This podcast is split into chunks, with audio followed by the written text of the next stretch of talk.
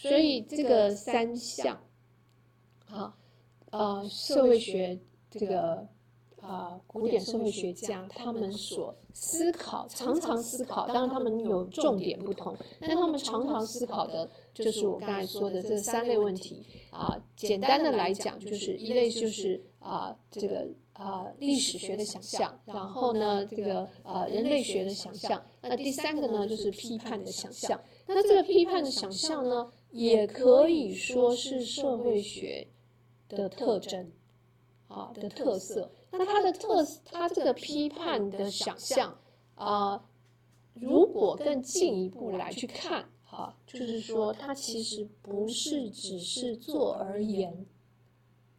它可能还能起而行的行动，啊，那这个传统其实就是我们说马克思派的传统，啊，也就是说，它不是只是知识的理解，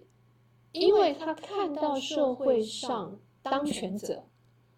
当道者的不当，这个机制选他，或者是呃让他成为当权者。当道者其实是不恰当的。那另外一个部分是有一些我们认为是啊，这个 loser 失败者啊，或者是被压迫的人，他们可能也是某些机制、某些制度所造成的。好，那如果我们看到我们我们思考这些问题的时候，我们可能会改变这个制度。才能让不恰当的当权者、当道者下台。那另外呢，我们也可能改变制度，帮助那些所谓的压迫者啊，或者是啊不幸的弱势的人啊，可以得到适当的协助。好，所以他其实呢，必须要有行动，而不是说哦，对啊，他们好可怜了，哦，对啊，这些制度是不恰当的，然后就就没了。好，所以也就是因为有这种批判力，啊，会有很多人对于社会学会有啊误解也好，或者是迷思也好，就是说社会学就是怎么样，是革命的，啊。是这个是作乱的，好，那这个当然就是社会学的发展当中哈，有一些的社会，他因为觉得社会学的批判力，他的批判的想象可能对当权者是一种挑战，啊，所以呢，呃，有很多的社会学。在不同的国家的发展，它就会受到某一些的压抑，啊，例如我们早期戒严时期，哈，事实上我们学社会学可能是只有这个所谓和谐的部分，啊，所谓呃这个呃教育的功能是什么，好，但是呢没有去看说教育学校教育它可能也有。洗脑的成分，好，所以呢，啊，有一些啊，这个比较批判的这些思想，啊，可能就不被介绍进来。所以早期在台湾的社会学其实是比较不谈这个批判理论，或者不谈马克思。好，那相反的，在中国大陆的社会学呢？啊，他们虽然谈马克思，可啊，但是他的马克思是什么？是教条式的马克思，他也没有批判的能力。那这个其实就是偏离了马克思的学术思想或者社会学的本质啊的批判的想象啊。所以基本上在很多的社会学家。尤其是像法国当代的有一些社会学家，他们在呃很多的呃社会运动当中，其实他们是加入的啊。当然，当然呢，就是呃批判批判的想象啊，或者说有批判的观点。我们虽然说不是坐而言，要起而行，但是所谓的起而行，不一定你就一定要走上街头啊，要丢石头。啊流血流汗啊才叫做有批判力，并不一定是这样。为什么？因为我们是民主的社会，所以我们可以透过很多的机制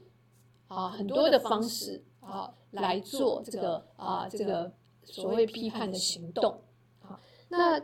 也就是因为这个批判的想象哈，这个大家就可以看到，就是说为什么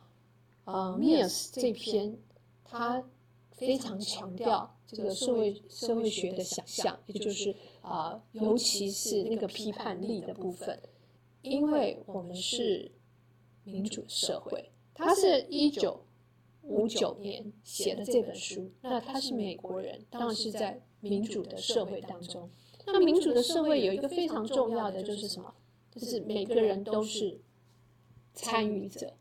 民主就是人民做主，对不对？啊，虽然可能十八岁、二十岁你才可以，你才有投票权啊，投票。可是呢，每一个人基本假设就是每一个人都是参与者，每一个人都是人民啊。所以，呃，人民有权来去看社会有一些的不公不义的，或者是呃这个社会结构的问题，它可能是让某一些人啊。享有比较多的资源，让某一些人处于劣势，好，那这些其实都是需要怎么样批判力去让他去改变，然后让这个社会呢可能会更符合所谓的公平跟正义，啊，照顾所有的人，啊，那这是这是社会学想象为什么啊，在一个民主的社会当中尤其重要，啊，那。呃，密斯呢就进一步的说哈，社会学的想象其实有一个很重要，就是让我们可以区辨个人的烦恼和公众的议题，他就可以掌握社会变迁的敏感度。有的时候是个人的烦恼，啊，有的时候是公众的议题。那个人的烦恼跟公众的议题，它是不是二分呢？其实也不是啊，呃，他呃，但是他要先想什么叫做烦恼啊？烦恼很多是什么？我们情境当中，我们个人的烦恼通常是指私人的事，也就是说，我们觉得自己珍惜的价值受到威胁了，或受到呃压迫了。好，例如像说，呃，隐私啊，啊，我们会觉得说，呃，这是我个人的隐私，请你不要问我体重多多少，请你不要问我身高多少啊，这是这是个人的隐私。可是呢，现在很多人呃，在网络上呃，可能会这个揭露自己的讯息。那这个网络的世界呢，又无远佛界，就传来传去，好，所以呢，你就会觉得说，我珍惜的东西啊，我自己个人的事情、个人的隐私的部分，好像公诸于世了，啊，那这个呢，就是你的烦恼。但是呢，它因为是大部分人都会觉得说。呃，Facebook 啊，或者是呃 Instagram 啊，这些的隐私的保障不是很好，那么它就会变成大多数人觉得你的隐私没有被保障，所以它就会变成超越个人的环境内在的世界，它就会变成可能是一个公共的议题。那我们可能就可以给脸书施加压力，或者是给这个政府，然后呢要立法。啊，它就会变成一种公众的议题，所以呢，私人个人的事情，它可能转化成公众的，但是它也可能是非常单纯，是什么样？是你个人啊自己自己的想法、个人的私事啊，所以常常会有说，啊，这个公众人物啊，啊，什么有小三呐，那就会说这是他们自己私人的事，这个跟大众没有关系。啊，那很多的时候呢，好像也是，但是，呃，他是不是纯粹是私人的事啊，私人的事物？哈，那呃，有的时候啊，他就必须要澄清。例如像说，呃，对他有小三，呃，他是办公时间之外的优惠，那的确哈，我们其实就毋庸自酌，那是他的正宫的事情，对不对？他的配偶啊。的事情就跟大众没有关系，只是我们很想要去窥视别人的隐私啊，所以这个呢其实是可以划分。但是如果说他在办公的时间去优惠，啊，那么我们很可能就说，哎，那你这个公私不分，或者呢，他让这个呃公务车去接，不管是小三或者是太太啊，去买菜，或者是去去哪里，是用公家的车，哎，这个就不是私人的事情，好，所以所谓的呃。它是不是私人的事，或者是公众的事？哈，有的时候呢，我们对它很难去做截然的区分。但是呢，呃，它是不是涉及公共，还其实还是有一个参考的参考的部分。哈，那我们刚才讲的是说，有很多个人的烦恼，它其实是可以转化成公公共议题。呃，Mias 呢就给我们几个啊，这个。问题来去看哈，几个几个呃例子来去看，那他所提到的大部分都是指这个少数的个案变成众多的社会问题啊，大部分都是人数的多寡。像我刚才说的隐私权，如果是你是觉得自己啊，别人都不觉得好，那么你可能就不不构成这个公众大家众所瞩目来关心，然后变成可能是法律。的层次哈，那所以少数变成多数啊，少数的个案变成众多的啊，众多人觉得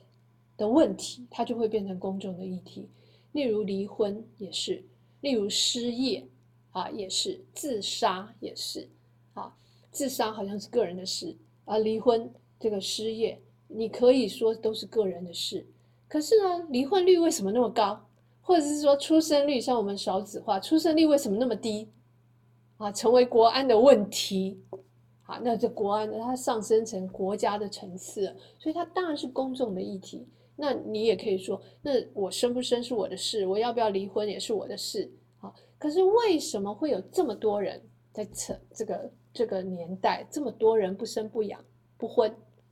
它可能就是社会的问题，那那其中当然有一个也被讨论很多的，就是说房价这么高，对不对？养一个小孩要花很多钱啊，等等啊，那所以大家不敢生啊，等等啊，所以这个这个你大家就可以看到说，就可以知道说，好像是个人私人的问题，但是呢，人数多寡，它变它会成为，如果人数众多的话，它会成为。公众的议题，它会成为社会议题，好，所以这是一个这个人数多寡从少数变成多数，啊，所以就从个案会变成社会的问题。那另外呢，就是呃，在书中他有提到的，就是社会变迁，啊，社会变迁它会产生这个啊，本来是少数的，它会变成是多数大众应该要关心的问题。那其中一个。比较比较重要的就是失业率，啊，失业，啊，失业呢，你也可以说是你自己不努力啊，啊，好吃懒做啊，所以呢，你找不到工作，好，但是啊，很多的时候，尤其是我们现在，其实是什么？是社会变迁，啊，尤其是我们现在这个科技，啊，日新月异。啊像我们当老师的，如果不知道这个网络教学怎么一回事的话，那我们就没有办法远距教学。那如果我们严格一点，可能就会被解聘。啊，那这个就是一个社会结构的问题，不是我不努力，是我的我的知识或者我的技能已经过时了。那现在 AI 人工智慧啊越来越多的时候，呃。老师扮演的角色，他可能就不再像以前，只是资讯的灌输、资料的累积这种东西，他可能更多的是需要去转化，去帮助学生转化的能力，转化成什么死的资料，变成活用的资讯，变成你的智慧。好，那怎么样去做转化？那可能就不是机器人，就不是 AI，它可以做到的。那当然，这个就是呃，跟这个社会变迁啊是有关系的。那另外一个呢是书中没有提到哈，但是我们现在可以看到的，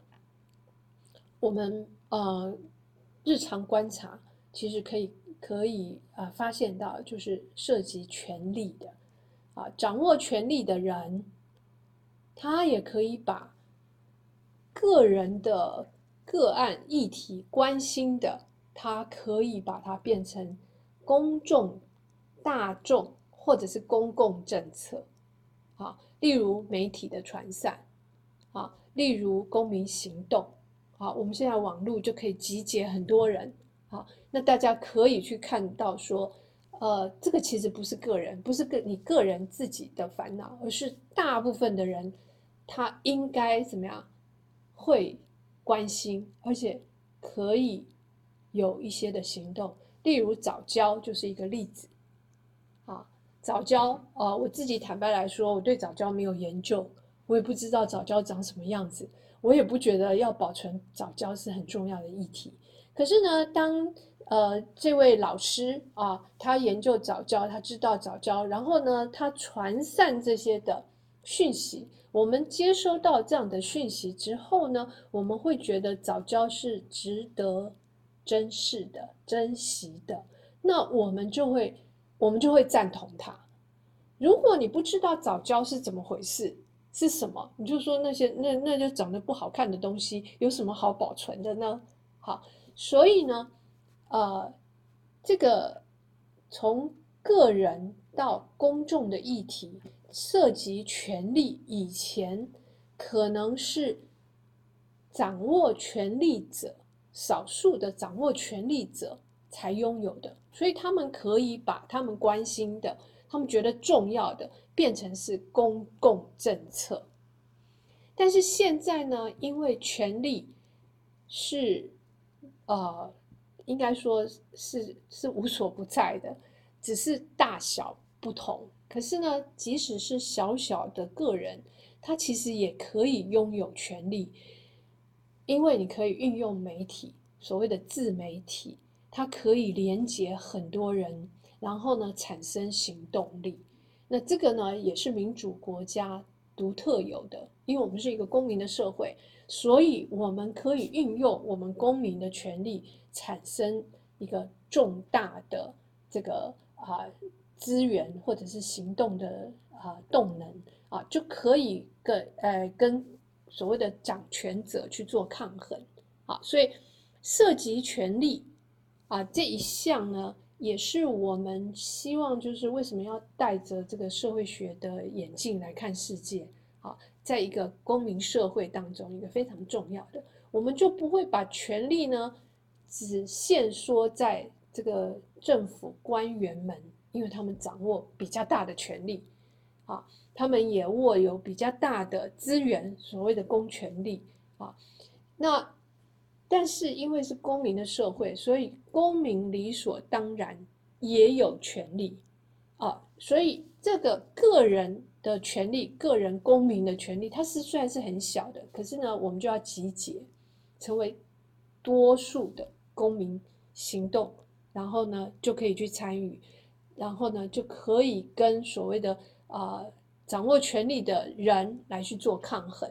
啊，那当然，掌握权力的人不一定都是都是执政者，哈，他可能例如像媒体啊，例如像呃有钱的掌握权力啊，啊，也是掌握权力者啊，所以泛指掌握权力者。当然，公权力是我们赋予给他的权利，那他也可以有比较多的资源。所以，呃，有的时候我们看到就是说，执政者掌握公权力啊，可以碾压。这个少数的公民啊的权利啊，所以从这边呢，我们就可以看到说，为什么我们需要那个具有批判力、批判的社会学的想象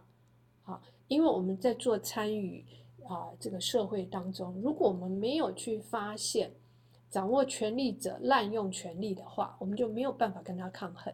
好，那这个也是啊，密尔斯呢，他为什么说？社会学应该不属于，不只是啊属于社会学家、社会研究者所有，而是应该所有人，他的所谓的所有人，就是所有的公民所应该拥有的这种的想象，或者这种的心智能力，或者这种的观点哈，因为对民主社会来说这是重要的，好啊，所以呢，从个人的烦恼。怎么转化成公众的议题？那从公众的议题呢，它又可以变成公共政策。因为你如果跟这个啊立法单位或者是政府单位施这个展现你的这个公民啊行动的能力的话，那这个公众议题就不是街头巷议而已，它可以形成公共政策啊。例如早教啊，如果公投。那么它就会变成很强而有力的公共政策，应该是它就是展现的说，哦，我们公投的结果到底是保赞成这个互保早教还是不赞成啊？不管正反，它都是展现这个什么，都是啊所谓的公民的力量，好，好，所以它就会变成这个公共政策。那这个呢，其实都是可以运用什么社会学的想象，也就是说，我们要连接。我们跟这个呃社会之间的关联啊，我们才可能把我们的啊个人跟公众跟公共政策去做连接，不然你就会觉得说早教跟我有什么关系啊？好，那我我每天忙碌的很，跟这个早教啊，我一点兴趣都没有，你不会觉得它是跟你有所关联的。好，好，这个呃。所以从呃我们刚才讲的，从呃社会学想象，可以让我们让我们去分辨啊公众的议题，还或者是个人的烦恼。那个人的烦恼怎么透过这个呃呃社会行动的力量，把它转化成公众的议题，把它转化成这个呃公共政策哈？所以我们就可以看出来，为什么啊我们需要这个社会学的想象。那呃，另外一个就是说，因为我们呃现在的社会啊，呃太过纷杂，我们没有一个共同的语言，我们没有一个共同可以互动沟通的管道，所以呢，呃，从米尔斯的观点来去看啊，他他很希望社会学成为社会大众可以沟通的所谓分母。或者是共识，那么就可以解决所谓现代人的冷漠不安，或或者是茫然啊。因为这种不安呐，或者是陌生人呐、冷漠的现象是现代社会共有的，大家都想当宅男宅女，不想跟这个社会有所连接哈。那呃，如果我们有社会学的想象，第一个就是我们的生命。其实是跟着社会互动而来的啊，你不是单纯的你。然后呢，你的个人其实又可以回归贡献到这个社会，好，所以它是一个互动的。那每一个人都如果都有这个社会学的戴着社会学的眼镜看世界的话，那我们就很清楚的可以知道人我沟通的重要。那么你就不会是一个喜欢宅在家里的，好，呃，从这个疫情啊，大家都宅在家里哈，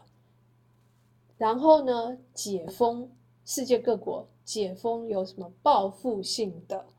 旅游、报复性的消费、报复性的什么什么，我们也可以看出来说，人其实是一个社会的动物，我们还是很喜欢。跟社会有连接，好，所以所以呢，就变成说，是不是我们需要一个共通的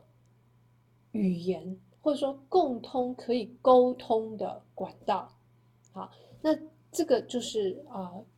所谓社会学想象可以带给大家的。如果我们大家都可以知道我们个人跟社会之间的连接和关系的话，它就有一个共同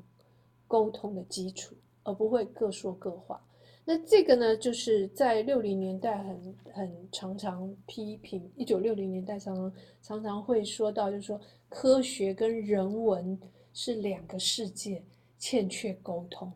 那我们现在其实有很多通识啊，通识的课程，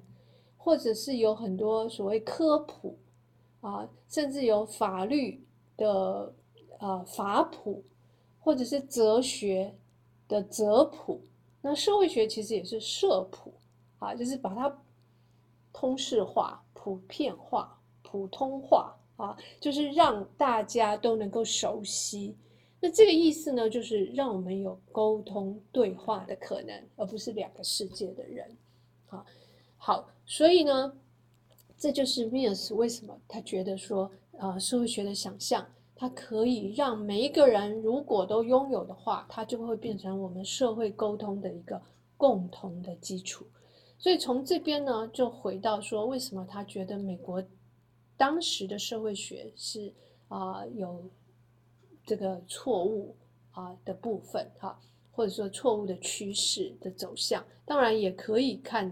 就是说我们现在的很多的学科，可能也都是变成说是专门化。他所说的其实就是专门化啊，也就是说社会学或者是哲学或者是心理学，它越来越专门了，或者是科学啊，它会变得越来越专门，只有科学家才懂，只有社会学家、只有哲学家、只有历史学家才懂。所以，为什么现在要有很多的所谓科普、所谓的哲普啊，让它普遍化，让它大众化，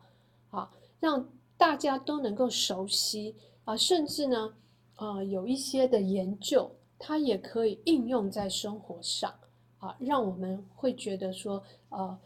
这个这些理论啊，这些的研究，其实是就是在我们的生活周遭。好，那回到这个社会学的想象呢？啊，如果我们能够学习啊，这个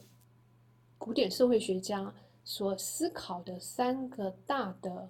范畴，或者是三个主要的大的问题啊，第一个就是啊，这个历史学的想象，就是我们跟人类历史的关联；然后第二个就是啊，所谓人类学的想象，就是。我们这个社会跟其他的社会啊的这个差异啊，或者是关联啊，你这个社会转变啊，这个社会变迁或者这个社会持续的机制是什么？那另外一个呢，我，也是我们花比较多时间讲的，就是所谓的批判的想象力，也就是为什么有人是有人是这个啊啊啊优势的人。有人是这个啊常胜军，那有人是这个常败军啊 loser，有人是 winner 啊，那是什么样的机制让他们成功？什么样的机制让有些人失败？那这些机制是不是需要去做一些调整，或者是呃有些的改变？好，那从以上呃这个社会学的想象啊，我们可以知道说。啊，为什么我们需要社会学？还有社会学它的功能是什么？啊，那所以可以根据尼尔斯的说法呢，我们可以用那个三大啊的想象力啊，然后培养我们对于社会的观察。那当然，大家也可以用自己的成长的轨迹或者生命的历程，然后啊看一看我们在我们的生命历程当中。啊，什么事件，什么啊因素，例如像家庭啦，或者是学校啦，啊，或者是社会职场啦，有什么样的因素让我们变成我们现在的我？啊，那呃，当然我们也还可以继续去观察，我们希望我们怎么样贡献这个社会，或者我们希望社会啊。对我们有怎么样更好的影响？那这个就是可以让我们去连接我们自己个人的生命和整个人类啊社会历史的生命啊的轨迹来去做一个啊联络联系。那这个呃也就是啊我们说为什么要戴着社会学的眼镜看世界啊？还有呢呃反省思考。啊，回顾啊自己的生命历程。好，今天就讲到这里。